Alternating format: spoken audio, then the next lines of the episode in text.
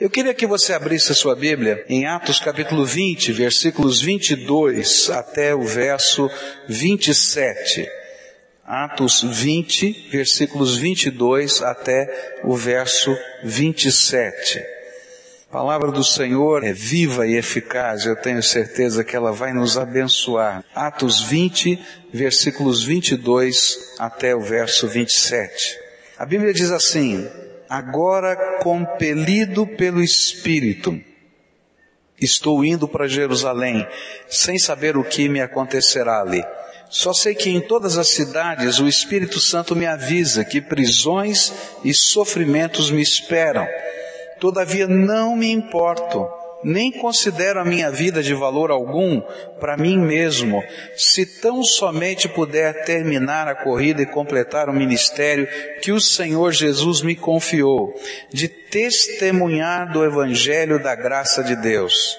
Agora sei que nenhum de vocês, entre os quais passei pregando o reino, verá novamente a minha face. Portanto, eu lhes declaro hoje que estou inocente do sangue de todos, pois não deixei de proclamar-lhes toda a vontade de Deus. Pai querido, dá-nos, Senhor, agora não apenas a compreensão da tua palavra, mas aplica a tua palavra ao nosso coração é aquilo que nós oramos em nome de Jesus. Amém.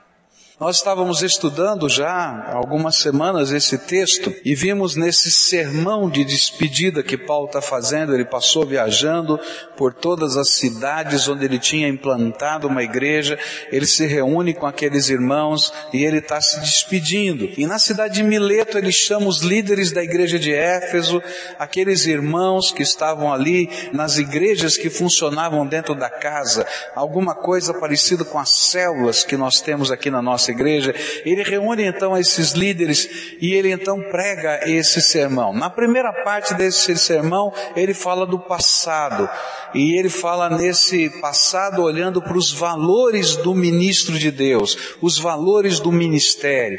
O que é que um ministro de Deus, um servo de Deus deve viver, como ele deve viver, quais são os alvos e assim por diante.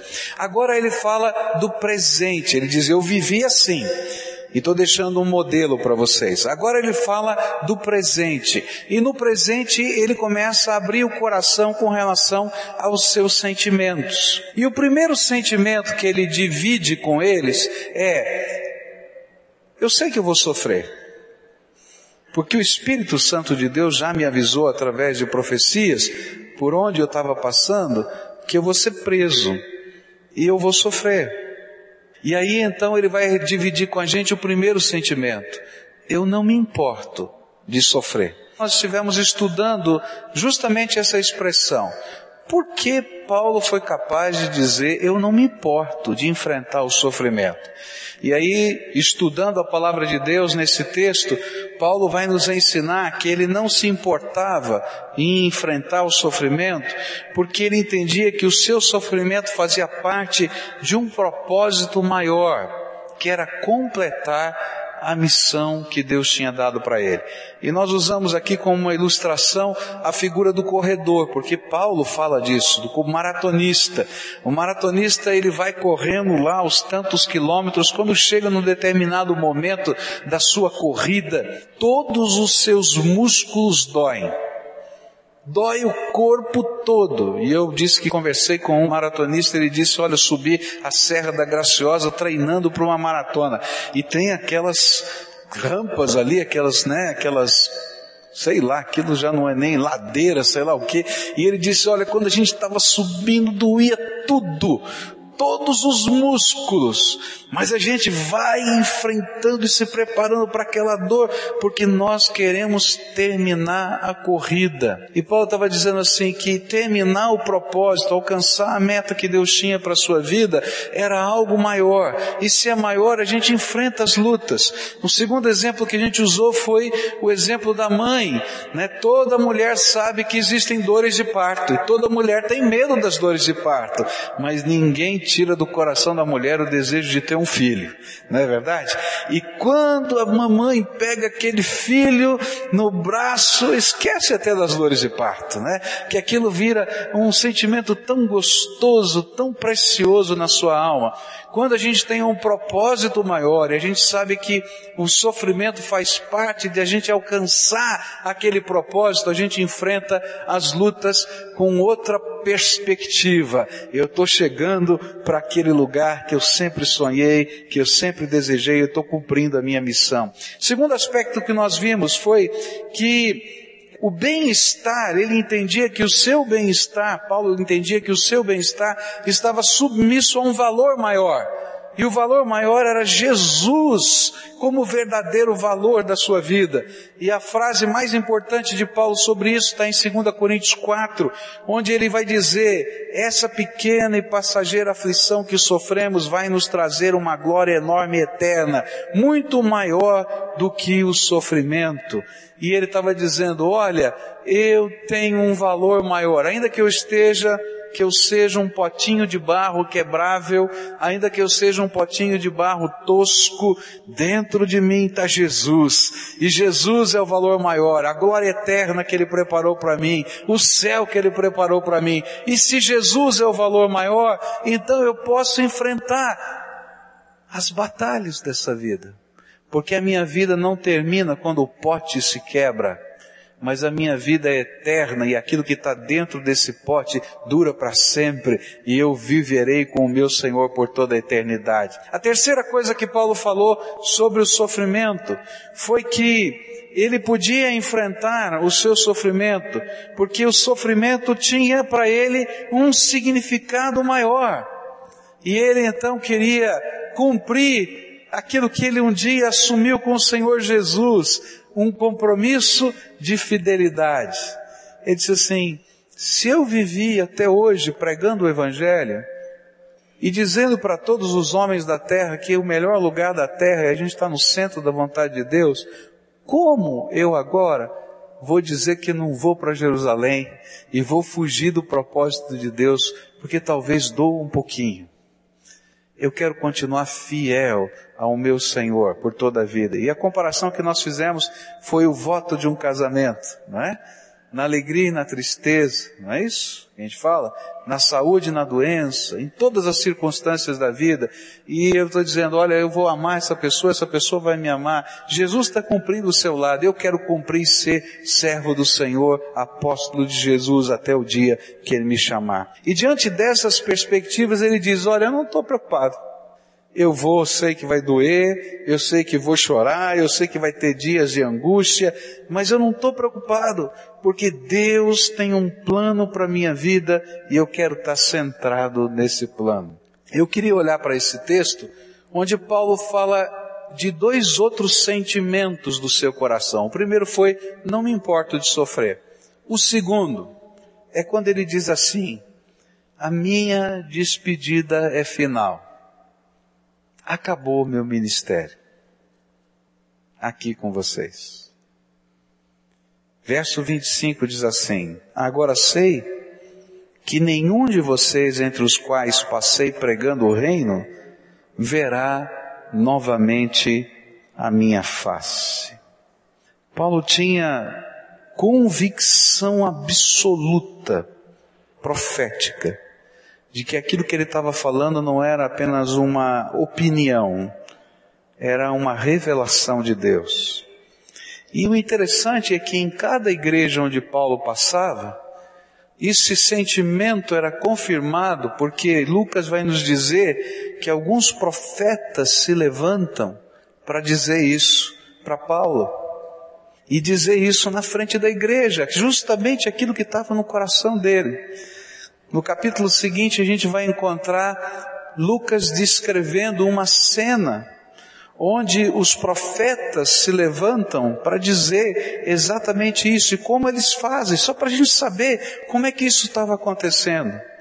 E então havia uma convicção profunda no coração de Paulo e no coração daquela igreja que o ministério de Paulo naquela região do mundo havia terminado e que muito provavelmente com certeza eu diria, eles não mais veriam Paulo face a face. Por isso, Paulo está lá falando com eles e pregando esse sermão com um propósito. Ele queria fortalecer a fé de cada um daqueles crentes e lembrá-los de quem era o Senhor de suas vidas. E lembrá-los que durante todo o tempo que ele teve trabalhando com aqueles irmãos, ele apenas havia sido uma testemunha fiel que lhes comunicara todo o Evangelho. Eu disse para os irmãos quando comecei a pregar esse texto, que esse texto eu gostava de pulá-lo, né? Quando a gente vai pregar, porque foi o texto que eu preguei na igreja em São Paulo no dia da minha despedida. Então aquele texto, esse texto tem um significado diferente para mim. Porque ali eu li a Bíblia e disse, eu tenho certeza que Deus está me tirando daqui, eu não vou ser mais pastor de vocês, está me levando para um outro lugar, eu não vou dizer para vocês que nunca mais vou ver a face de vocês, porque está pertinho, não é? Mas eu sei que eu não vou ser mais pastor dessa igreja. E aí entra um conflito de alma. Por quê? Porque sempre existe uma conexão muito abençoadora entre pastor e igreja.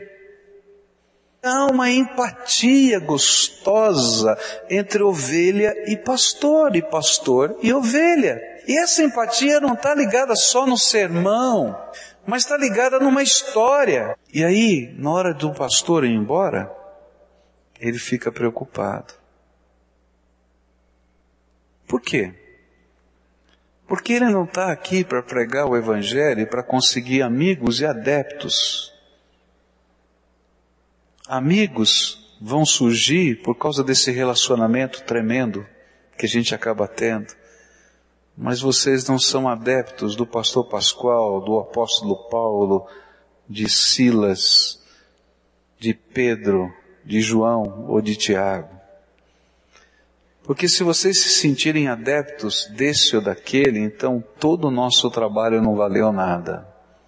Porque nós viemos aqui para dizer que Jesus é o Senhor da tua vida. E que a mesma comunhão que eu posso ter com Jesus você pode ter. Eu vou dizer mais. Deus não faz acepção de pessoas, e se você buscá-lo intensamente, você pode ter uma comunhão ainda maior do que qualquer pastor, porque Jesus derrama graça sobre a tua vida. E agora Paulo está olhando para aquelas ovelhas, e ele está preocupado com elas, porque ele vai embora. E agora? A igreja de Éfeso estava funcionando bonitinha, e era uma igreja numa grande cidade, ela podia fazer uma obra tremenda. E lembra que eu falei que a igreja não era uma instituição formal. O que acontecia era que os irmãos nas suas casas oravam juntos, pregavam o evangelho, cuidavam uns dos outros, e de vez em quando, quando eles podiam, eles alugavam um grande lugar, uma escola, um teatro, e de repente toda a igreja estava unida, e de repente o que podia acontecer, tá vendo? O missionário foi embora, Paulo agora foi para não sei onde, sei lá, ele está com uma ideia nova, deixou a gente sozinho aqui. E a igreja podia sofrer. Mas se aqueles irmãos pudessem entender que a obra não é nem deles, e nem do pastor, nem do líder, mas é de Jesus e que Jesus continua trabalhando no meio deles e que o verdadeiro pastor nunca vai abandoná-los, porque é o Senhor Jesus que está ouvindo a oração deles. Então, essa igreja vai continuar crescendo e vai continuar sendo uma bênção porque o mesmo poder que estava trabalhando antes vai continuar trabalhando na vida deles e coisas tremendas vão continuar acontecendo pela graça de Deus. A gente pode chorar a distância, a saudade, o carinho, mas a gente não pode perder nem deixar arrefecer a graça de Deus na vida da gente. O que Paulo estava querendo dizer para aquelas ovelhas é o que eu quero dizer para vocês hoje. Vocês não podem ser membros de uma igreja porque tem um determinado pastor. Vocês precisam ser membros da igreja do Senhor Jesus. E vocês precisam ter um pacto de vida com Ele. E se um pastor pode dizer que fez um bom trabalho, é quando cada uma das suas ovelhas sabem que tem uma conexão direta com Jesus e que Jesus responde às suas orações. E quando ele pode dizer que as suas ovelhas sabem que eles também são ministros do Deus vivo e que não importa o que esteja acontecendo, eles vão continuar ministrando a palavra de Deus. E sabe o que vai acontecer nessas igrejas? É interessante, porque isso acontece no Novo Testamento muitas vezes e às vezes aqui, hoje, agora, nem sempre acontece. Quando um crente em Jesus mudava de cidade naquele tempo, não tinha igreja cristã para ir frequentar. Não é verdade? O evangelho estava sendo implantado. O que, que ele fazia? Você sabe o que ele fazia? Ele plantava uma igreja cristã na casa dele. Por quê? Porque ele sabia que ele era ministro de Deus. E que não importa onde ele estivesse, onde ele estivesse em duas ou três pessoas reunidas em nome de Jesus, Jesus estaria lá. A casa dele podia ser a casa do Senhor. E as orações feitas na sua casa eram poderosas. Naquele tempo eles não conheciam catedrais, eles não conheciam uma instituição religiosa, eles eram um santo movimento de Deus, ardente, que cria que Jesus ressuscitado estava passeando no meio deles. Então, se Paulo não tivesse ali, não fazia problema, porque Jesus continuava passeando no meio deles. E eu queria dizer isso para você, queridos. Não seja adepto de nada. Seja comprometido com Jesus e a igreja dele. E faça da sua vida um ministério e da sua casa um farol de oração um lugar onde Deus possa usar para a glória dele. E se hoje eu estiver aqui e pudermos fazer juntos, graças a Deus. E se eu não estiver, e se não tiver nenhum pastor, e se um dia acontecer uma perseguição que todos os pastores forem presos ao mesmo tempo, a igreja vai continuar viva, porque cada um de vocês é um ministro santo de Deus, cheio do Espírito Santo, selado com esse selo da promessa, e ninguém vai segurar a obra do Senhor, porque o pastor Jesus vai continuar caminhando no meio de vocês. É isso que Paulo estava tentando dizer. Eu não acredito na igreja empresa. Nós não somos uma empresa. Nós temos que ter obrigações que uma empresa tem, mas nós somos o corpo vivo do Senhor Jesus Cristo nessa terra. Porque Deus está fazendo coisas que nenhuma empresa vai conseguir fazer, nem colocar dentro da sua filosofia. Eu costumo dizer, tem empresário que fica doidinho comigo, né? Porque quando a gente fala em plano estratégico, você coloca um alvo, e você tem que colocar todas as execuções dos processos desse alvo dentro do seu sistema de trabalho e o seu orçamento, não é? Mas a igreja não funciona assim.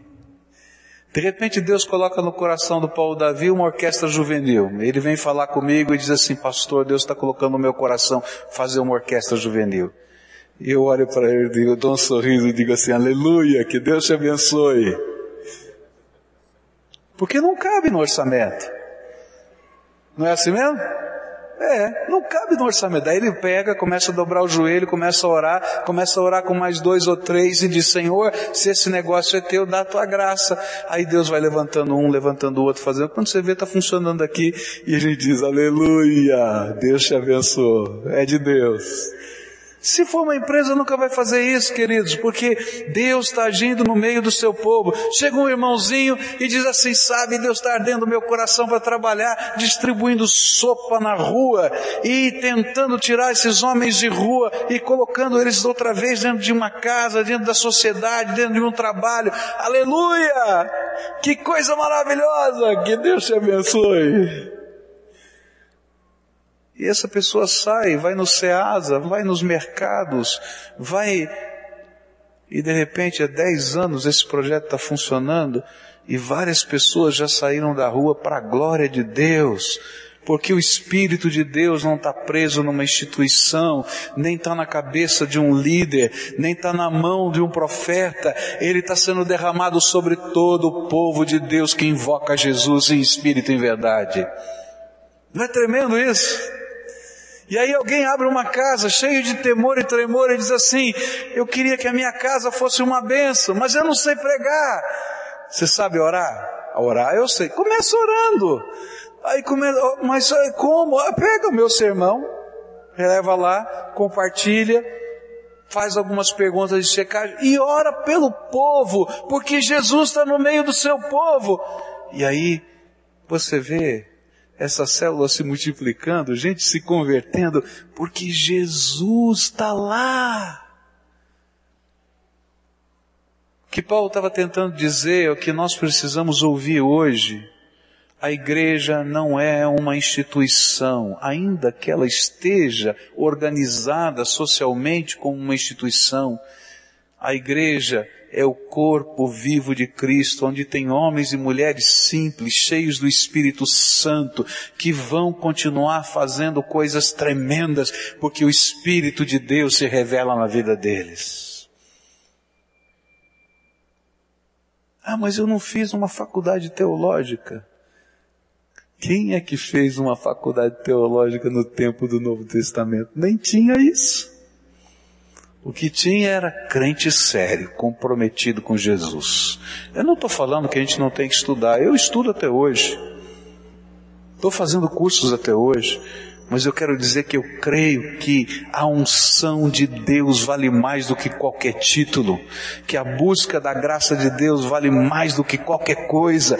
E se tiver um povo simples que queira adorar Deus em espírito e em verdade, Deus vai fazer maravilhas nessa terra, porque é assim que ele trabalha. E se um dia eu tiver que chegar, e esse dia um dia vai chegar, não tem jeito, e dizer, minha igreja, muito obrigado por esse tempo. Eu vou poder dizer, como diz esse sermão, olha, eu sei que Deus vai continuar fazendo maravilhas nesse lugar, porque não fui eu que fiz. É Jesus que continua fazendo tudo em todos. Você crê nisso? Então, às vezes, a gente perde um líder. Quem sabe a tua célula, alguém tão gostoso, tão, tão especial nessa comunhão, mudou de cidade. Ah, agora a célula acabou. Não acabou, não. Porque onde tiver um ou dois reunidos em nome de Jesus, o Senhor vai estar lá.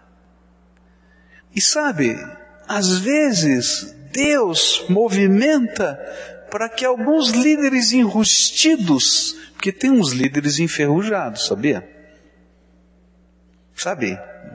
Enferrujado, assim, ah, você tem que dar um, um, né? E o Senhor diz, eu vou dar um empurrão em você agora. E daí de repente Deus está dizendo, estou escolhendo você, estou chamando você, você diz, ah, não sei. Fala, agora é você, se vira. E aí a graça de Deus vem para a sua vida, e o óleo do Espírito vai fazendo você ter mobilidade, e o poder de Deus confirma aquilo que pela graça dele está sendo anunciada, e assim é a igreja de Deus. Então Paulo estava dizendo para aquela igreja, eu tenho um sentimento, eu não vou mais ver vocês. E eu estou pregando esse sermão com um propósito, para vocês entenderem que a igreja não é de Paulo, a igreja não é de Apolo, a igreja não é de Cefas, a igreja é a igreja onde o Espírito de Deus permeia esse povo e coisas tremendas da graça de Deus vão continuar acontecendo. Por isso, Paulo continua falando dos seus sentimentos e ele termina esse sermão de uma maneira veemente. E essa talvez seja a expressão mais firme desse texto. Ele diz assim: Portanto, eu lhes declaro hoje que estou inocente do sangue de todos, pois não deixei de proclamar-lhes toda a vontade de Deus. O último sentimento que ele reparte é uma afirmação de inocência. O sangue de vocês não está em minhas mãos. O que ele queria dizer com isso? Era que se algum deles viesse a se perder, ou por não ter aceito a mensagem do Evangelho, ou por ter abandonado Jesus e a sua igreja, Paulo não era responsável. Pois como um bom atalaia, como um bom vigia, ele tinha cumprido cabalmente a sua missão espiritual para com aquelas pessoas, ao anunciar a mensagem do Evangelho por completo. E o que ele estava dizendo é, de agora em diante, cada um de vocês é plenamente responsável por si mesmo diante de Deus. Paulo estava tendo na sua mente, enquanto ele falava isso, o profeta Ezequiel, no capítulo 33, onde há uma profecia sobre o vigia, sobre o atalaia. E a profecia diz o seguinte, Ezequiel 33, verso 1. O Senhor me disse o seguinte, Homem mortal, diga ao seu povo o que acontece quando eu faço vir a guerra a um lugar. O povo desse lugar escolhe alguém para ser vigia. E quando vê o inimigo chegando, o vigia dá o alarme para avisar toda a gente. E se alguém ouve o aviso, porém não se importa, e o inimigo vem e o mata, esse alguém é responsável pela sua própria morte. Ele é culpado da sua própria morte porque não se importou com o alarme. E se tivesse se importado, poderia ter escapado. Mas se o vigia vê o inimigo se aproximando e não dá o alarme, o inimigo vem e mata aqueles pecadores. E nesse caso, eu considerarei o vigia como responsável pela morte deles. Agora, homem imortal, eu estou pondo você como vigia de toda a nação de Israel, e você dará a eles os avisos que eu lhe der. E se eu disser que um homem mau vai morrer, mas você não avisar para que mude o seu modo de agir e assim salve a sua vida, aí ele morrerá, sendo ainda pecador. Nesse caso, eu considerarei você como responsável pela morte dele. Porém, se você avisar o homem mau e ele não parar de pecar, ele morrerá como pecador, mas você viverá. Ser escolhido como um vigia era um chamado muito especial. A função do vigia era permanecer desperto, alerta, pronto para soar o alarme, caso ele visse algum perigo se aproximando. Naquele tempo as cidades elas eram muradas. E quando o inimigo chegava, ele chegava de surpresa. Então os vigias ficavam nas torres de vigia, nos pontos estratégicos dos muros da cidade e ficavam olhando ao longe.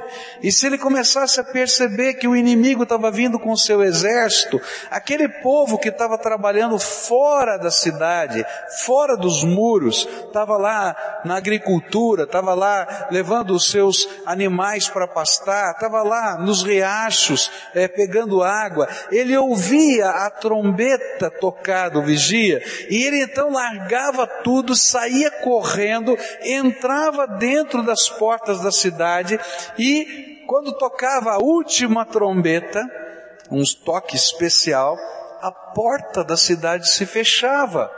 E naquele tempo não tinha canhão, não tinha armas mais poderosas, então o que eles podiam fazer? Eles podiam tentar bater na porta da cidade, mas as defesas da cidade estavam ali e com certeza os muros da cidade seriam proteção para aquelas pessoas. O que Paulo estava dizendo é, Deus me colocou como um atalaia, Deus me colocou como um vigia, e eu cheguei aqui nessa região e entrei na casa de vocês e comecei a anunciar o Evangelho e preguei a mensagem de Deus para vocês. E hoje Deus me disse que eu tenho que ir embora. Mas eu quero dizer que eu não estou levando na minha mão nem no meu coração o sangue de nenhum de vocês. Porque eu completei o que Deus me mandou. Eu toquei a trombeta na hora certa. Se você quer, você vai resolver a tua vida com Deus. Se você não quer, é problema teu com Deus. Mas eu não sou responsável por você. E nessa hora tem uma coisa muito tremenda que Paulo estava falando. Há muita gente que ouve o Evangelho muitas vezes e nunca se compromete com Jesus nem com a Sua palavra. Tem gente que pensa assim: eu gosto desse negócio, mas eu não estou preparado para isso. Eu tenho interesse nessas palavras, mas eu não quero compromisso. E nunca se lembra de que você é responsável pelas suas próprias decisões diante de Deus. Paulo estava indo embora. E ele estava olhando para aqueles líderes e falando para eles dizerem isso para toda a igreja. Vocês são responsáveis diante de Deus. Porque toda palavra que vocês podiam ouvir a respeito da graça de Jesus e que humanamente eu como pastor podia pregar, foi pregada. E eu não me furtei, Paulo estava dizendo, de pregar as coisas boas e de pegar as coisas duras. De falar as coisas agradáveis ou as coisas questionáveis. Porque tudo quanto o Senhor mandou eu pregar, eu preguei. Por isso vocês são responsáveis diante de Deus pelas suas vidas. Tem duas coisas que eu queria falar aqui para concluir essa mensagem. A primeira, você tem ouvido a mensagem do Evangelho. E a mensagem do Evangelho é simples. Só há salvação exclusivamente em Jesus Cristo. Só há poder libertador exclusivamente em Jesus Cristo. Que Jesus veio a esse mundo porque te amou que Jesus veio a esse mundo e tomou o lugar seu na cruz, pagando o preço dos seus pecados. Que Jesus desceu ao Hades, lugar que nós chamamos de inferno, naqueles três dias entre a sua morte e ressurreição. E quando ressuscitou, arrancou das mãos de Satanás as chaves da morte e do inferno, para que todo aquele que se comprometa com Jesus pela fé, para Ele ser o Senhor, o Salvador, o guia, o líder, o dono da vida, tenha vida eterna. E essa mensagem tem sido pregada. Alguns têm ouvido, e alguns têm até acreditado, mas alguns têm deixado para se comprometer com Jesus como dono da sua vida e Senhor da sua vida em outras oportunidades. E eu quero dizer uma coisa para você. Se você conhece essa palavra, você é responsável pelo seu destino eterno. Se hoje Deus te chamar, você vai responder para Ele por ter ou não ter assumido um compromisso com Jesus. Eu oro a Deus que hoje não seja o dia da chamada de ninguém. Eu não quero fazer nenhum sermão fúnebre. Mas eu quero dizer para você que você é responsável diante de Deus porque essa palavra tem sido pregada para você. E Paulo estava dizendo: Eu estou indo embora, mas eu vou em paz. Porque se você for para o inferno ou se você for para o céu, agora já não é mais problema meu, nem do Espírito Santo, nem do amor de Deus porque você está escolhendo o que você quer fazer nessa vida. E essa é uma das coisas tremendas que a gente tem que entender. Você escolhe o destino eterno da tua vida. Porque o único caminho, Jesus disse, eu sou o caminho, a verdade e a vida e ninguém vem ao Pai senão por mim. O único caminho para o céu é Jesus. Não tem atalho, não tem outra coisa. E Jesus tem que ser o Senhor da tua vida. Você tem que entregar chaves do teu coração para Ele, se comprometer com Ele e deixar Ele reinar no teu coração. Não adianta só conhecer Jesus, Ele tem que estar aí dentro do teu coração. Agora você sabe disso. A segunda coisa que a gente pode aprender desse texto é: se tem alguém que precisa ouvir essa mensagem e que Deus mandou você anunciar essa mensagem, não perca tempo, porque Deus vai pedir contas para você. Algum tempo atrás veio uma moça aqui conversar comigo no culto e disse assim, pastor, eu vi uma cena terrível eu estava na varanda da minha casa e uma senhora subiu no parapeito da varanda da casa dela para pular do prédio. E a gente estava assistindo aquilo. E a gente precisava fazer alguma coisa. E a gente telefonou para a polícia, a gente foi lá no prédio, a gente interfonou para o marido dela, pediu, e de repente alguém foi lá e conseguiu puxar aquela mulher e não deixou ela se jogar. Graças a Deus. Mas todo dia, todo dia, Deus me incomoda que essa mulher precisa da graça de Deus. O senhor não quer ir lá pregar o evangelho para essa mulher? Aí eu virei para ela e falei assim: quem viu a mulher no parapeito? E com quem Deus está falando? Comigo ou com você? Vai lá, minha filha, porque Deus escolheu você. Você está entendendo? Deus te escolheu como vigia e existem pessoas que Deus colocou sob a sua responsabilidade. Pessoas por quem você vai orar, pessoas por quem você vai chorar, vai ministrar a palavra, vai buscar uma vez, vai buscar duas, vai buscar cinco, vai buscar dez, até o dia em que Deus te diga, estou te tirando daqui e te mandando para algum outro lugar. Enquanto ele não fizer isso, você é responsável. E o Espírito Santo de Deus vai dizer para você: você é responsável. Quem vai discipular essa pessoa? É você, querido. Quem vai ensinar a andar com Jesus? É você. Por quê? Porque Deus colocou em você o Espírito Santo dele, só por isso. A única diferença entre eu e você é que Deus escolheu algumas pessoas para você vigiar. Eu não sei quantas. Uma, duas, cinco, dez, cem, não sei. Mas essa é a única diferença, porque é o mesmo Espírito que opera. É a mesma graça de Deus que está operando. É o mesmo poder de Jesus que está fazendo milagre. É o mesmo Senhor que está ouvindo a oração. Lembra que eu falo toda vez aqui? Não é importante quem ora, o importante é quem ouve a oração. Quem é que vai estar tá ouvindo a oração? É o meu Senhor. Então, ora!